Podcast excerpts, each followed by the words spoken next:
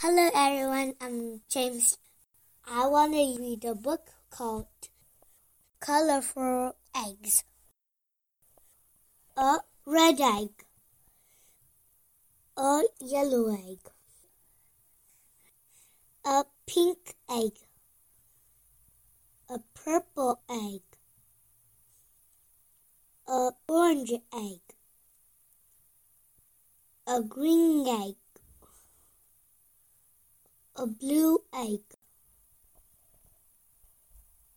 a colorful egg, a colorful egg. The end. Enjoy.